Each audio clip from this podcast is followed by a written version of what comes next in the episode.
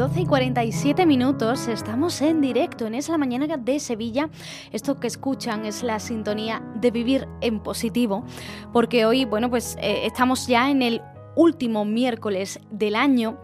Le habíamos dicho a Paloma Carrasco que se tomara unos días de descanso, unos días de asueto por la Navidad, merecido descanso, merecidas vacaciones, pero ella misma, Paloma, quería estar hoy unos minutitos con nosotros en el programa porque tiene algo muy importante que decirnos. Hay que prepararse ¿eh? para este 2023, propósitos, brindis y, energías, ¿eh? nuevas energías, nuevos objetivos para afrontar un nuevo año. Paloma Carrasco, buenas tardes.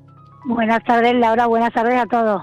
Bueno, hay que afrontar eh, el nuevo año con energía, eso sin lugar a dudas, pero la clave está en cómo coger esa energía, ¿no? O en cómo hacerlo. Pues mira, sí, yo no quería estos días mm, de fiesta, de bueno, de familia, ¿no? De, cosas tan importantes, de esa mezcla que decíamos con esa nostalgia, momentos más difíciles, de estar de menos, bueno, pues todo ese batiburrillo de emociones que se va generando. Ya aproximándose el fin de año, empezamos con los propósitos, que yo este año me he propuesto mandarlos todos a, la porra.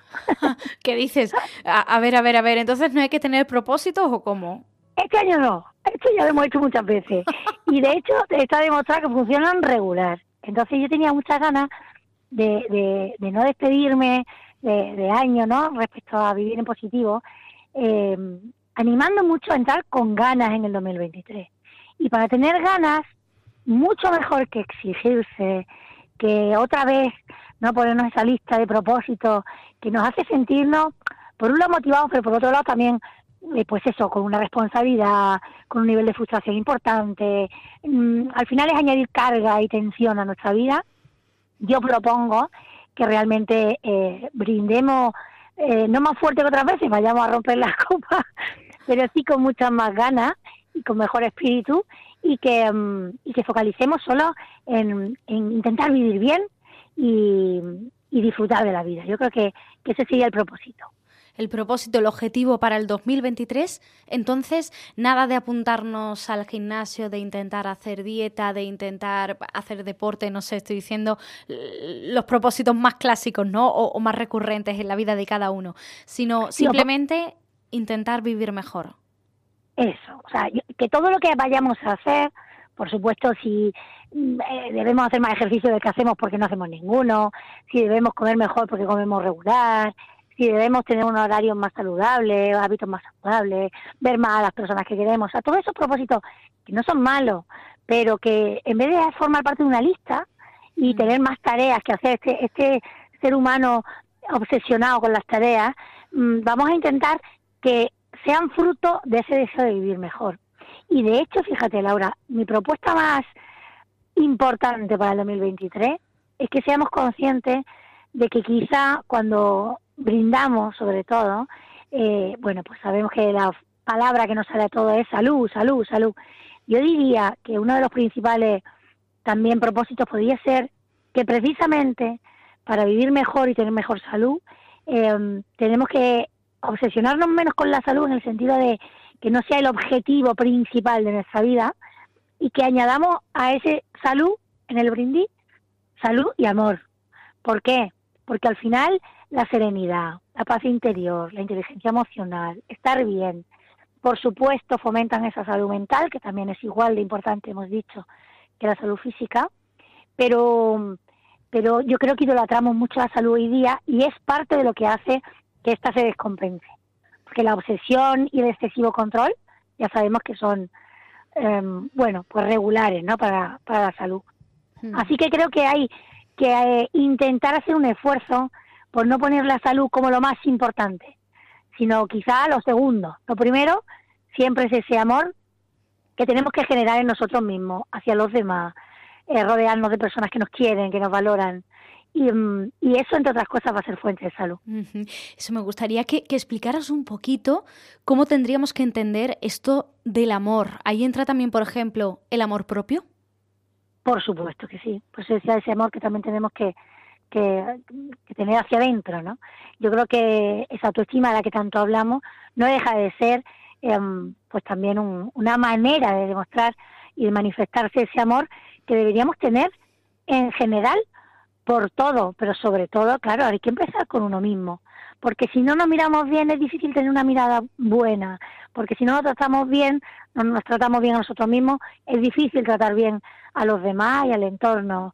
Em, esa, esa dulzura, esa ternura, esa bondad, ese compadecerse, mm, esas ganas, ese motivarse a uno mismo, ¿no? Em, también tienen que ver con, con, lo que hacemos luego respecto a los demás. Entonces, claro que sí, el amor propio también es muy importante. O sea que esta próxima noche vieja hay que brindar por la salud, sí, pero también por el amor. Salud y amor, ¿no? Estaría bien. Pues sí, de hecho, lo ideal para mí sería que dijéramos amor y salud, pero que entiendo que va a ser complicado, porque ya sabemos que al ser humano le cuesta lo de cambiar las costumbres. Entonces, como lo de salud no sale automático, pues bueno, es que hay tres cosas importantes en la vida, como dice la canción, salud, dinero y amor, eh, pero pero hay una que es más importante que las otras dos. Y yo creo que, se, que eso me encantaría que todos, por lo menos los que nos escuchan hoy, eh, tomáramos conciencia. Y es verdad, a veces salud, salud, y, le preguntamos, ¿qué es lo que deseas para el año? Yo mucha salud para todo. Bueno, ¿y, de qué te serviría tener mucha salud y luego no estar solo, ¿no? o sentirte absolutamente solo? Oye, eh, mm, danos también algún que otro consejo práctico. Ya sabéis que aquí en, el programa nos gusta mucho pues eh, dar ejemplos prácticos, ¿no? Que todo el mundo lo pueda ir incorporando a sus hábitos eh, diarios. ¿Cómo podemos ir cambiando ese, mm, bueno, ese paradigma mental, ese chip mental del que estamos hablando, y, y, ir incorporando esto del amor en nuestro día a día para al fin y al cabo pues ser más felices? Pues mira, si me ocurre un ejemplo facilísimo y muy bonito, eh, que todos podemos hacer justo precisamente antes de ese brindis, ¿no? Ese típico rato que todos pasamos entre cenar, a veces, a veces hay familia, yo lo recuerdo pequeña, en la que no había minutos, era todo muy rápido. Pero normalmente nos sobra un poco de tiempo entre la cena y las uvas. Eh, bueno, pues cuando ya estamos preparando y sabemos que estamos a punto, ¿no? De, cerrar el año, eh, pues por ejemplo podríamos todos preparar eh, o mentalmente o por escrito, ya sabéis que me gusta mucho lo del papel y el lápiz, em, pues tres motivos por los que mm, cerrar bien y, y, dar gracias por, por, bueno, pues por haber disfrutado del 2022, aunque haya habido cosas malas, ¿no? Y tres cosas con las que me quedo, por ejemplo, ¿no? Lo, lo titularía así. Tres cosas con las que me quedo del 2022 y que por supuesto una de ellas tuviera que ver con esas personas que nos están rodeando en ese momento, ¿no? Y, mm. Mm, me parece que es una bonita manera de enfocarnos. Bueno, venga, entonces nos apuntamos esto. Antes de las uvas hay que pensar o escribir, ya en cada casa que lo hagan como bien quieran. Como quieran.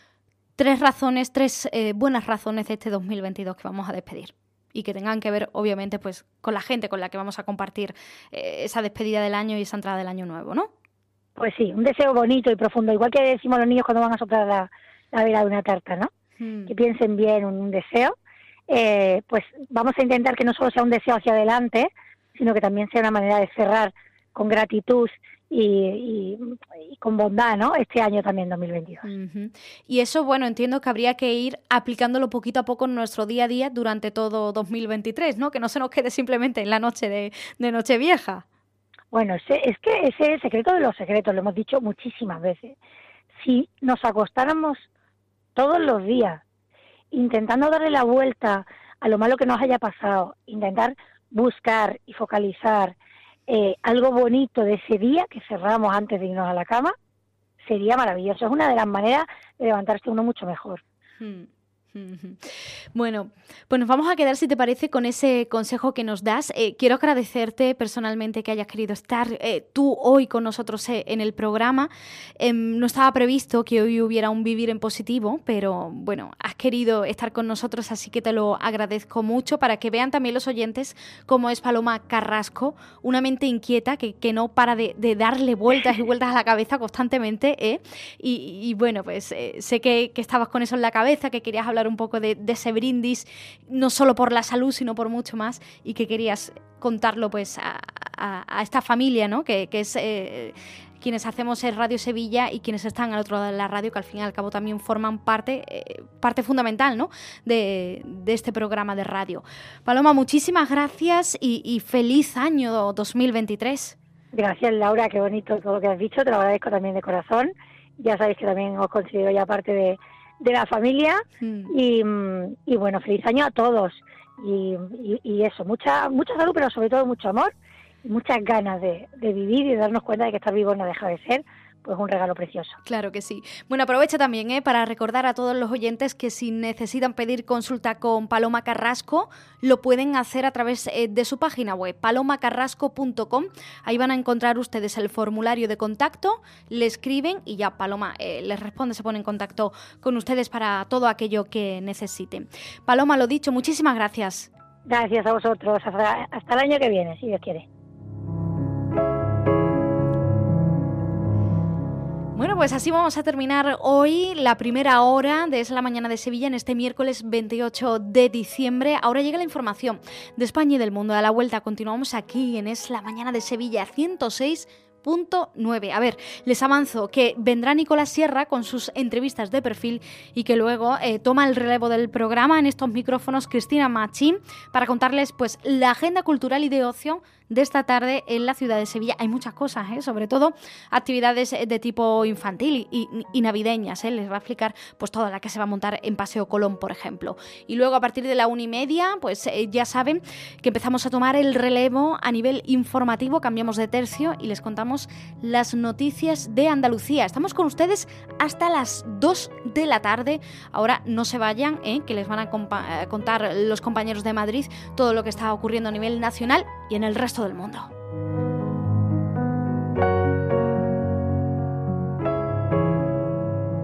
En Es la Mañana de Sevilla nos importa su opinión y queremos escucharle.